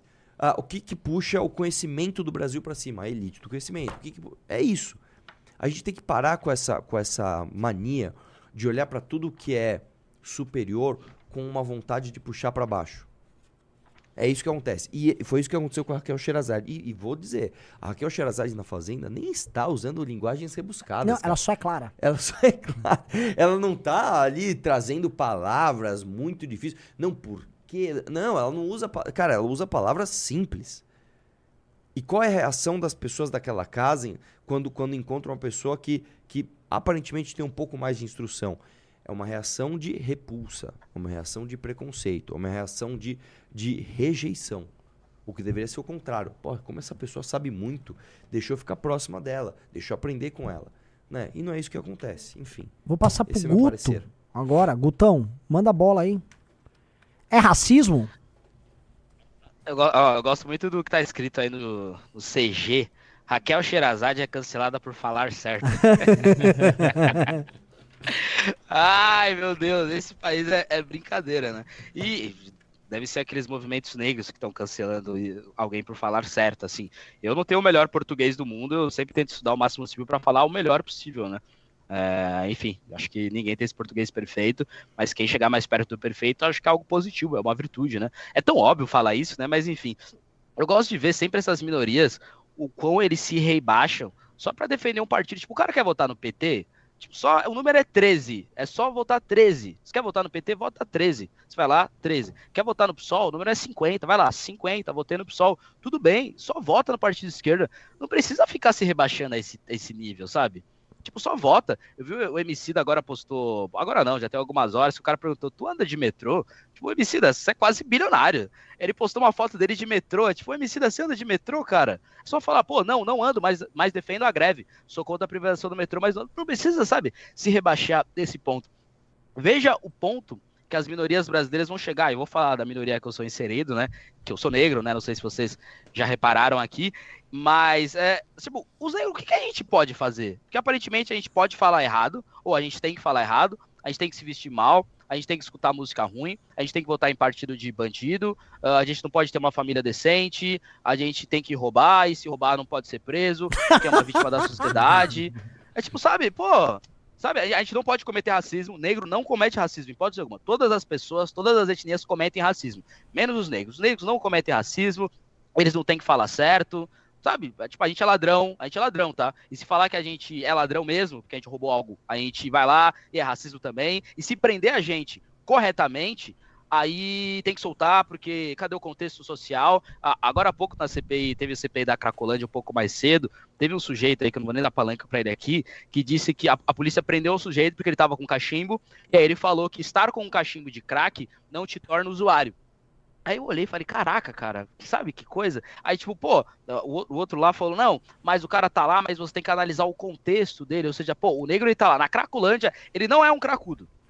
Ele não é cracudo, ele tá só na Cracolândia ali de passagem, eventualmente tá 15, 20 anos lá. Ou seja, a gente pode usar crack numa boa, a gente pode falar errado, sabe? Pô, caraca, de- deixa a gente cometer uns erros, né? Sabe, se, se algum negro cometer um erro, alguém pode falar, tipo, tá errado, cara. Não, se o negro comete um erro, se um gay comete um erro, um trans, uma mulher comete um erro, Aí a gente tem que julgar e tem que ser igual o CG aqui, ó. Raquel Sherazade é cancelado fala certo.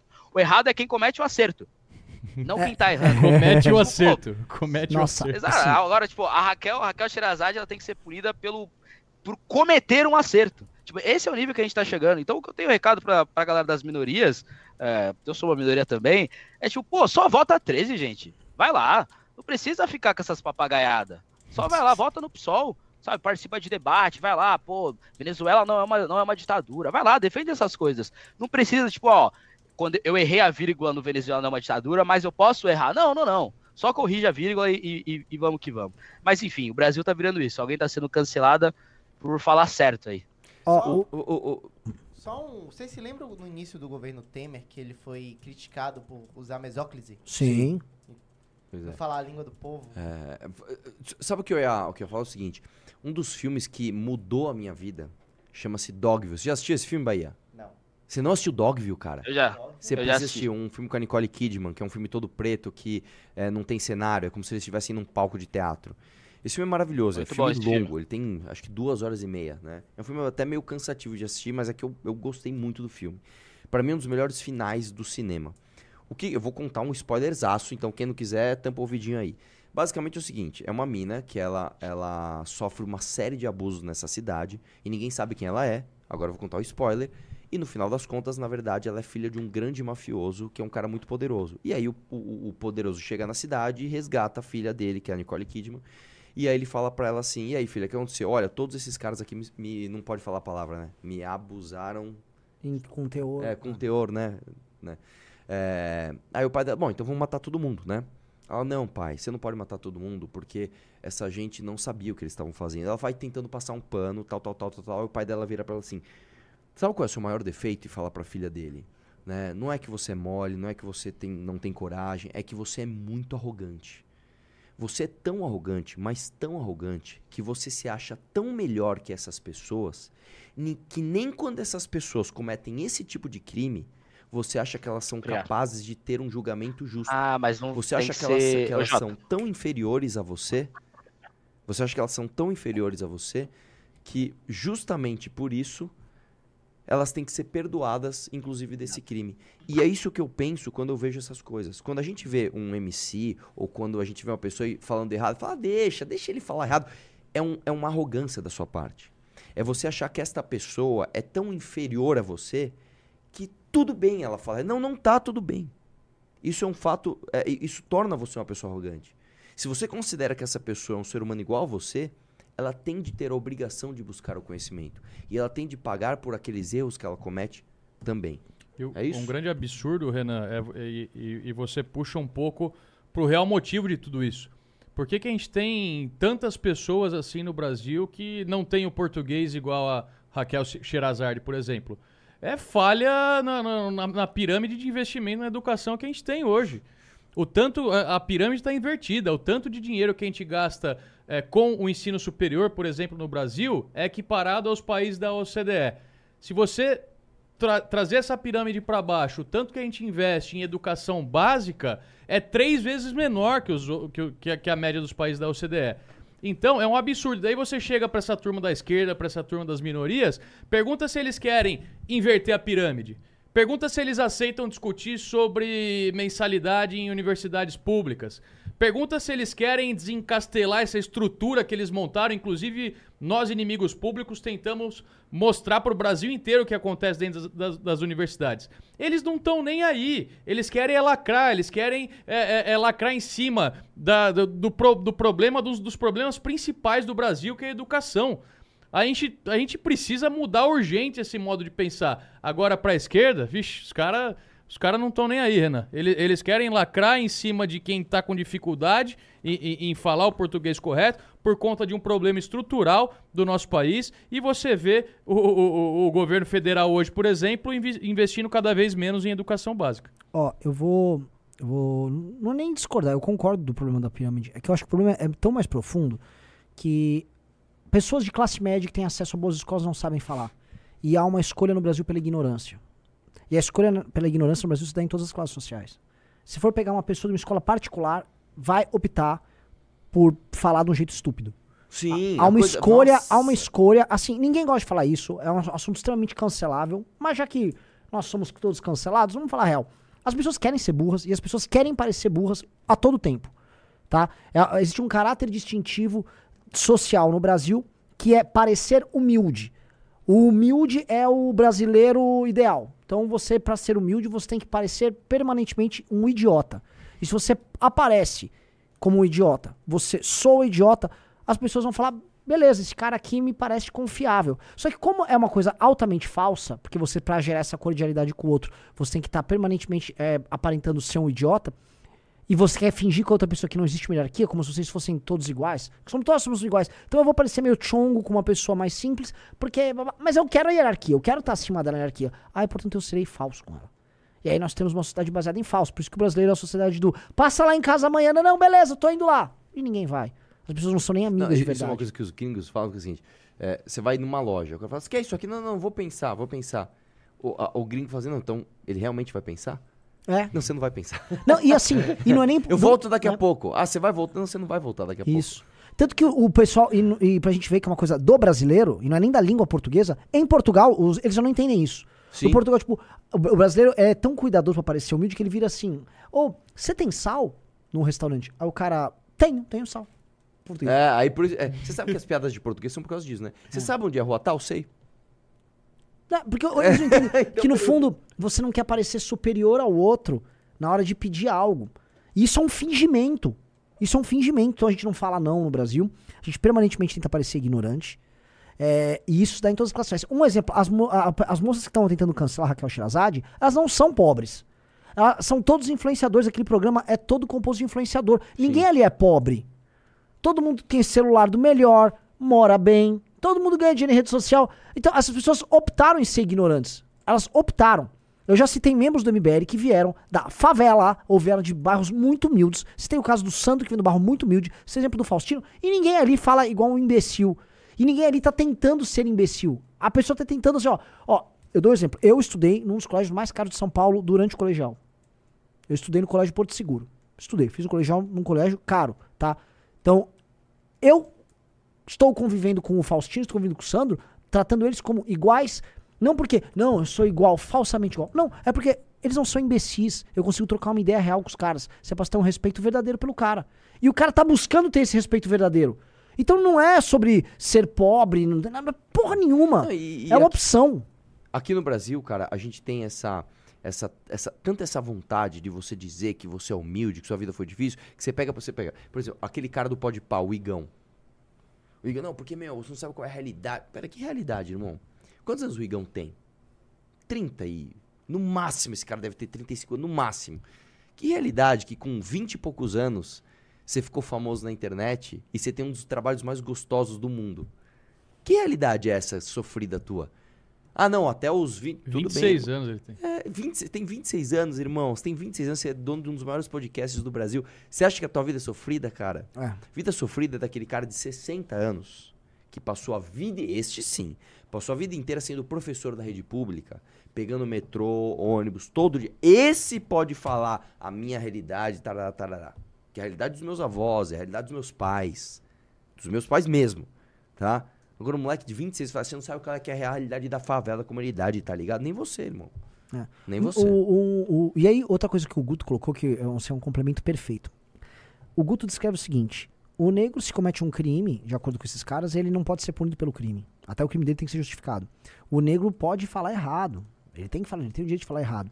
O negro, ele, ele basicamente é um inimputável na sociedade. Inimputável é aquele que você não pode apontar culpa, tá? É uma característica dada, por exemplo, às crianças. Então, para a esquerda, o negro é colocado num estado de um incapaz, de uma criança. E uma criança, assim como ela, vamos dizer, ela se matar alguém, não acontece nada, se babar, não acontece nada, porque ela é uma, né, ela tá num estado de infância, né, ela não compreende o mundo, ela também não pode ter opiniões. Quem determina a opinião é o adulto. Então, quando um negro tem uma opinião que eles não concordam, você fala, oh, fica aí quietinho, meu irmão. Porque, no fundo, essa pessoa se vê numa posição muito superior ao negro. E é como se o negro tivesse que ficar numa eterna infância na cabeça deles. Falando errado, não pode, não erra, ele, ele não tem, assim, o, a gente fala, a criança não tem maldade. Então o negro não, o negro não vai ser racista. O negro não tem maldade. Essa é a visão dos caras. É a visão do negro como inimputável. Essa visão é muito racista. A esquerda é essencialmente racista. A esquerda é um instrumento canalíssimo. Ca- Cara, o ódio que às vezes eu vejo, assim, é, é, co- contra um cara como o Guto, pra ele, pra ele professar uma, uma opinião que eles não concordam, é um ódio de alguém que vem aqui e fala: Ô criança, você não pode ter essa opinião. Sacou? Então, essa é uma parada, cara, assim, que é, é muito escrota. Pimbs? Vamos, pimbi- pimbs, pimbs. Tá. Começando então pelo Felipe Menezes, que ele mandou dois reais. Ele mandou dois dólares falando, graças ao Guto, passei a sentir o negão dentro de mim. Hum. Ok. Alguma declaração, deputado? Fala aí, Gutão. Ele ficou feliz, Lá ficou ele, emocionado. com o Lá ele. Ele- a- o a Amélia Lima mandou 5 reais. Brasil podendo usar apenas 35% do seu território, com- compete contra o El- os Estados Unidos, que usa mais de 80% do seu território. É verdade. 65% do Brasil é, rese- é- é reserva É verdade. terra indígena. É verdade. Mais do que isso, os Estados Unidos têm muito mais áreas aráveis do que o Brasil. E um clima temperado, que inclusive eu vi num vídeo de um cara chamado Rafael Macris, que o clima temperado você precisa de menos defensivos agrícolas porque as pestes duram menos. É muito mais. O, o clima, o clima tropical brasileiro ele não é propício para Agricultura- Para é- agricultura. É É horrível. terrível. pra Ele é agricultura. horrível, horrível. E a gente hoje é um dos expoentes da agricultura, o maior produtor do mundo. E, e a gente vê essa questão da, da, da esquerda também, de novo, vindo batendo em cima do agronegócio, batendo em cima de defensivo agrícola, que é o responsável por fazer a gente produzir tanto e alimentar o nosso país e o mundo. Daí é palhaçada, né? Um boicote geral. O, é, o Luiz Armanio mandou 5 reais. Pessoas que compraram o ingresso básico vão ter acesso aos líderes, que nem na sétima edição. Salve veteranos do Tigre da Justiça. Claro, eu vou dar um rolezão na pista. E vou te falar, eu acho que a pista vai estar melhor que a área VIP, porque a área VIP o pessoal vai estar muito louco. É, na- temos Sim, que falar. manerem, cara, manerem. Não, não vai queimar largada logo no É, começo, tá? Vai ter cara. emocionado lá, você pode Vai ter ter, certeza. não, não bebam muito. No último já foi assim, né? Com metade das Sim. pessoas. Não, e assim, no último, se não me engano, tinha não tinha, open bar. Não tinha open bar. Não tinha. É, você tinha que pagar, Tinha né? que pagar, bebida, aqui é. tá open bar, mano. Tinha que pagar a bebida e o cartãozinho. É. Cartãozinho, verdade. Como é que era mesmo? Paguei o. ZigPay. ZigPay. ZigPay. Tinha que pagar a bebida e o ZigPay. Cristiano mandou 5 reais. Sobre a Sherazade, como negro e cria da favela do Rio de Janeiro, aprendi cedo que você não pode ler e aprender. E se falar certo, tu é arrogante. Ele completa com mais 5 reais. Sabe aquele neguinho que sempre era zoado por falar certo, ler e ouvir coisas tipo Deep Purple? Então, era eu. Tive muita fama de Eu- arrogante. Eu, Outsider. cara, posso falar na minha rua também. Na minha rua era assim. Na minha rua era uma, uma rua é, mais pobre. E a galera falava, ah, os caras foi. Eu falo, não, os caras não foi. Os ca- Ou o cara foi, ou os caras foram. Né? E aí eles ficavam me zoando por causa disso, é verdade. É o bullying, sabe? É difícil falar errado no Brasil.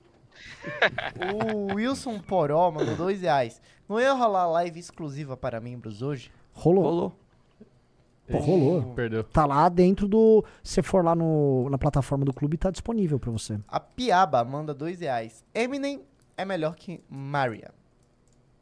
Quem Mariah? Fala Carey? aí, Arthur. Cara, eu não que gosto que de você Eminem. Eu gosto de Mariah Carey. Tá. O Rodrigo mandou Ok. 5 Você dólares. gosta de Eminem, cara? Tem muito a dizer, não. Não conheço muito. Eu gosto do Sketchman, tá ligado? Posso falar quem eu tô I'm ouvindo no Scatman, verso do- rap? Kanye West é muito bom. Kanye West é bom Muito bom. cacete. É. Nossa, ele é muito bom. I'm. O- Rodrigo Queiroz mandou 5 dólares. Lula, quando virou presidente, tinha toda a oportunidade do mundo para, edu- para se educar de tudo que é forma. Político não cai do céu, vem do povo. Sim. Hum, hum. O João, Jonas Miranda é, mandou 5 reais. MBL, fala sobre o teto de- da estação Osasco da Via Mobilidade que acabou de cair. Por que Acabamos vocês de não falar. falam da, da falha da empresa privada? Acabamos de falar. Só Já que é o tá seguinte, sendo velho, investigado, né? Isso aí tá sendo investigado porque isso aí é sabotagem, cara. Pois é. O... Quer um argumento bom Ah, contra a privatização do metrô? Ah. Esse é um bom argumento que a gente tem que estudar. Ah, a, a maior parte dos modelos Sim. metroviários do mundo não é privado. Eu, Tudo bem, eu isso tenho boa resposta. Eu, isso- eu li isso sobre Então, isso. isso é uma argumentação, beleza. Vamos discutir racionalmente sobre isso? Por favor, dê o contra-argumento. Fala aí, Vou dar um contra-argumento. Eu sou favorável a uma não ortodoxia na defesa de determinadas ideias. Os liberais, eles incorrem nas ortodoxias e incorrem também no, no exemplismo externo. Tipo, ah, isso aqui no primeiro mundo funciona, vamos copiar. Usando isso como argumento de autoridade. Tipo, se a, sei lá, se a Suíça fez, por que o Brasil não faz? Ora, porque o Brasil não é feito de suíços. né? É, o nosso, todos os grandes serviços públicos no Brasil, devido ao alto grau de sindicalização, devido às legislações muito antigas que nós temos aqui, Pode falar É, nessa? posso, não, já vou até passar para você. Eles têm como característica uma ineficácia endêmica, custos muito grandes. Nós temos um regime de contratação por, por Sim, concurso, com estabilidade, que é horrível, que não é o mesmo modelo nesses outros países.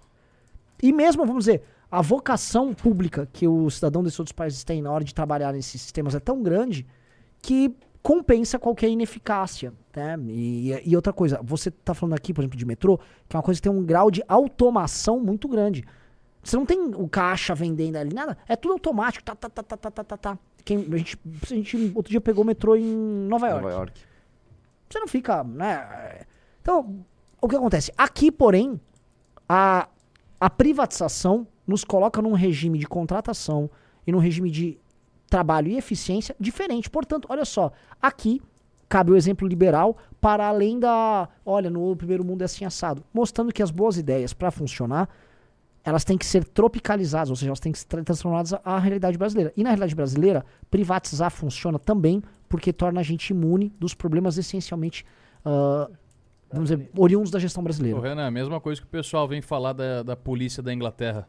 Que é, que, Ah, quer não tem comparar, quer é. comparar Porque a polícia da. Inglaterra com, Ah, com o Brasil. é irmão, uma pera grande lá, palhaçada. Olha o número de, de, de homicídios por 100 mil habitantes lá e olha aqui. Você vai na, você vai na USP os, os estudantes fazendo manifestação pedindo o fim da polícia, o fim da polícia militar, e daí você questiona os caras, a única, a única justificativa deles é comparar o Brasil É. com a Inglaterra. Sabe onde tem polícia sem arma? Niterói. Vai lá ver se tá da hora. É. Guto. Muito bom essa. É, o- o- do- dois pontos rápidos aqui, eu sei que a gente já tá nos pimbas. O primeiro ponto é que esse argumento de que, pô, a boa parte dos, dos metrôs do mundo, eles são estatais e são melhores que o nosso, etc. Se fosse assim, é só inverter a pergunta. Então quer dizer que todo metrô que seja estatal é bom? Evidentemente não, dá para ter estatal e ruim. E o segundo ponto que explica do porquê a gente tem, inclusive, poucos metrôs e trens, poucas CPTM, trem, metrô aqui no Brasil, é que o metrô é, uma, é uma obra longa, né? E o Brasil é um país de governo curto, né? Então, obra longa com governo curto geralmente não dá certo, né? A gente vê, por exemplo, que a gestão Tarcísio está inaugurando obras que são, por exemplo, do governo Dória. Ou seja, se nenhum governo tão curtinho deu tempo de fazer no mesmo governo, imagina obra metroviária, uma grande inspeção metroviária. A gente sabe que, por exemplo, na Europa, no resto dos países do mundo no geral, a gente vai ter parlamentarismo, a gente vai ter monarquia, ou seja, sistemas que, mesmo que tenha uma alternância da pessoa, geralmente o partido, geralmente a ideia se mantém. Então dá para fazer uma obra de seis anos, de dez anos de um parlamentarismo. No Brasil a gente perde, eu, eu acho que deveria fazer também, né? Mas boa parte dos políticos perdem o incentivo de, pô, eu vou fazer uma obra que vai ficar pronta daqui oito anos, eu não sei nem se eu vou estar reeleito na próxima, vou fazer outra coisa que é mais rápido de entregar. Então a gente tem essa questão também. Privatizando, a gente volta a ter esse incentivo, que é a empresa vai durar mais de seis anos, vai durar mais de oito anos, vai querer ter essa lucratividade aí. Então eu defendo sim a privatização, tem outros argumentos, mas enfim. O. O Éder mandou 10 reais. Falar certo é pecado no Brasil, até profissionalmente. Na minha área de vídeo, falar os códex certos do arquivo, nome correto dos elementos de fotografia, é encarado como arrogância. Perfeito. Quer uma coisa que é característica nossa? Inclusive a gente, todo mundo aqui tem isso. Nós, quando vamos falar em nomes de marcas e produtos em inglês, nós brasileiramos para não ser arrogante. Por exemplo, eu não vou falar, oh, você tem um Red Bull. Fala, que babaca. Ah, você foi Fala Red você, Bull. você comprou o seu U-Pro no Carrefour? né? Ah, assim, é, cadê o seu, eh, sei lá, o iPhone. iPhone? Eu vou iPhone. pegar meu iPhone. E os gringos zoam isso, porque nos outros países o pessoal tenta falar a palavra em inglês em inglês. E aqui soa arrogante. Inclusive, eu acho que sou arrogante mesmo. Eu, eu tenho isso em mim. É, Só que é mas- porque eu sou brasileiro. Não, É não escapo da né? Mas-. Mas, na verdade é o seguinte, o, o- o gringo tem um pouco menos essa vontade de perder o sotaque quando fala inglês. Por exemplo, o italiano, quando vai falar inglês, ele fala There's, that, eh, that's a good tire to use in my bike. A E os- gente gosta de falar There's a good tire to use in my bike. E os, indi- e os de- indianos falando inglês? é, eles trocam o T pelo D. There's Ah, a good tire to do Ah, é verdade. Peculiar, é bem Você peculiar. tira o T e põe o D. É verdade. There's nothing to do, there's nothing to do with it. O, Bis- o Zoto mandou os 5 reais. No chat falaram que saiu na Record que amanhã os metroviários vão fazer uma assembleia para recomeçar a greve semana que vem. Ah, é, cara, aí também é o seguinte, aí os caras querendo não assumir que eles se ferraram nessa. Tomaram multa, a galera não ficou do lado deles, eu acho que não vai rolar outra. Semana de feriado é sacanagem também, né, pessoal? O. É o verdade, Arthur, né? Vai lá. O Arthur mandou 5 reais. Sobre o que escolheram falar errado, o Lobão em uma entrevista disse que quando criança era ridicularizado se não falasse de um drible. Dibre. Dibre. Hum. O Piaba mandou 2 reais. Arthur, a música Obsessed da, da Maria é pro Eminem. Maraia. Não, ele escreveu Maria. Tá, mas ele tá é falando Mariah, Mariah pô. Carey.Essa música, velho, você gosta dessa música, Obsessed? Mano, vocês, não- Essa vocês eu não podem gosto. parar de me julgar por falar errado, por favor? Eu não gosto dessa. Vocês podem parar de me julgar por falar errado? Por favor, Obrigado. Ele fala tudo errado. Ele, Tá, ele- tu faz o L. Esses Você tá mutado tava no Val. almoço. Faz vocês estavam L. lá um refre. Eu falei, o que que é refre? Não, mas aí É um dialeto mal- próprio Mas o- isso aí é É um dialeto baiano. próprio. É um Não, dialeto mas isso aí é dialeto O baiano. quê? Eles falam refri? Sim, todo Eu mundo na Bahia nunca- fala É, Não, refri. é nunca refri. Baiano que tá, ba- baianos que refri. estão nos acompanhando na live. Refri? É refri? É refri. Ou refrigerante? Acho que é refri, hein? É refri, velho. Vamos refri ver, é só vamos, vamos tirar a fala, prova velho. dos nove aqui com o operador baiano. O Jonatas mandou 5 reais. Cara, Ó, daria... O Gustavo veio e falou, mentira, viu? Já Mano, falaram aqui, É, ó. Mano, Gustavo, é ó. refri, É um velho. dialeto o refri. próprio do operador baiano Ma- aqui. mandou rapaz. isso direto do, sei lá, do Amazonas, o cara. Tipo, tem- Não, nunca ó, pisou uma na Bahia. coisa que eu lembro que eu achava Baiano. feia, assim, acho que a, Simo- a, a Simone é a, ela é- a Simone não. Como é o nome daquela que fez aquele especial de Natal? Sei lá, Fafá de Belém? Não, não, não, não. Que ela cantava Coração. Nossa, mano, é só você que essas Que ela ia falar, ela canta aquela música Será? Que ela fala Será? Como era o Essa nome música dela? é do Legião velho? Urbana. É do Legião Não, mas era Urbana. uma mulher que cantava, não é, é Simone o nome dela, cara? Caramba, uma cantora. Acho que era Simone. O refri. É. Tubaína, eles falam. Mandaram aqui tubaína. O Victor mandou 5 reais. E o cara que falou... Ah, tá, ok. Essa foi foda. Gnu. Porque eu não sabia o que era Gnu. Gnu é um animal. Então, É, a Simone Parecido mesmo, com é um Simone. bisão menor Puxa, que vive é? na África. Salvador, O- Bahia, olha lá. o Jonatas mandou 5 reais. Cara, daria, daria pra falar sobre sabotagem se não ocorresse diariamente essas falhas. Em junho, até mesmo teve descarrilhamento. Meu irmão, os próprios funcionários estão falando que isso aí está sendo constantemente. eh, eles estão sendo constantemente alvo de sabotagem. Não é uma coisa pontual, como eu tô te falando. Isso, tem- isso vai ser investigado, cara. E outra, a concessão tem, tem concessões aqui que tem meses, cara. Está em período de adaptação. O metrô surgiu nos anos 70. Se não me engano, a primeira viagem de metrô foi no. É, soltei no vídeo hoje, 1974. Caramba. Ô, louco. Aliás, você sabe qual foi a primeira estação de metrô? Fala aí, Arthur. Jabaquara. Linha Todo azul. mundo acha que foi a Sé, né? É, não, não. Ah, Jabaquara na... Jabaquara. É, linha azul. Linha azul Linha foi a azul. primeira de todas. Nossa, mas ela, aquilo ali parece um hospício. Aquela entrada ali é tenebrosa. Qual, qual? A Jabaquara. Ah, sim. Nossa, Não, parece... aqui a gente tem um problemaço. As nossas estações de metrô são obras, a- assim, é, nababescas, cara. É ridículo isso. Você vai no exterior, a, a entrada do, do, do metrô é uma escadinha. Você Acabou. só desce e pega o trem. Aqui não. Aqui, meu, você pega, você pega o, o, o trem que vai pro. Como é? Pro aeroporto de Guarulhos. Você já vê aquelas estações? Mano, parece um shopping, vazio. você fala, "Ué, o que, que é aí? Pra que, que tem isso aqui? Pra Não, mas assim, dinheiro." aí você é, pode ser por causa da elevação da cidade. Por exemplo, em Salvador, o metrô todo, ele fica em cima. Só tem uma estação que fica embaixo, que é a estação do, do Campo da Pólvora. Só que, tipo, é muito baixo, porque é- Salvador é tipo um morro, Não, mas o entendeu? que, que tem a ver isso? Não, então, tipo, ah, tem, tem lugares que você pode fazer elevação, tem lugares que você não pode fazer não, eu elevação, tô falando não é? do tamanho da estação, cara. A estação é muito grande. Por exemplo, a estação.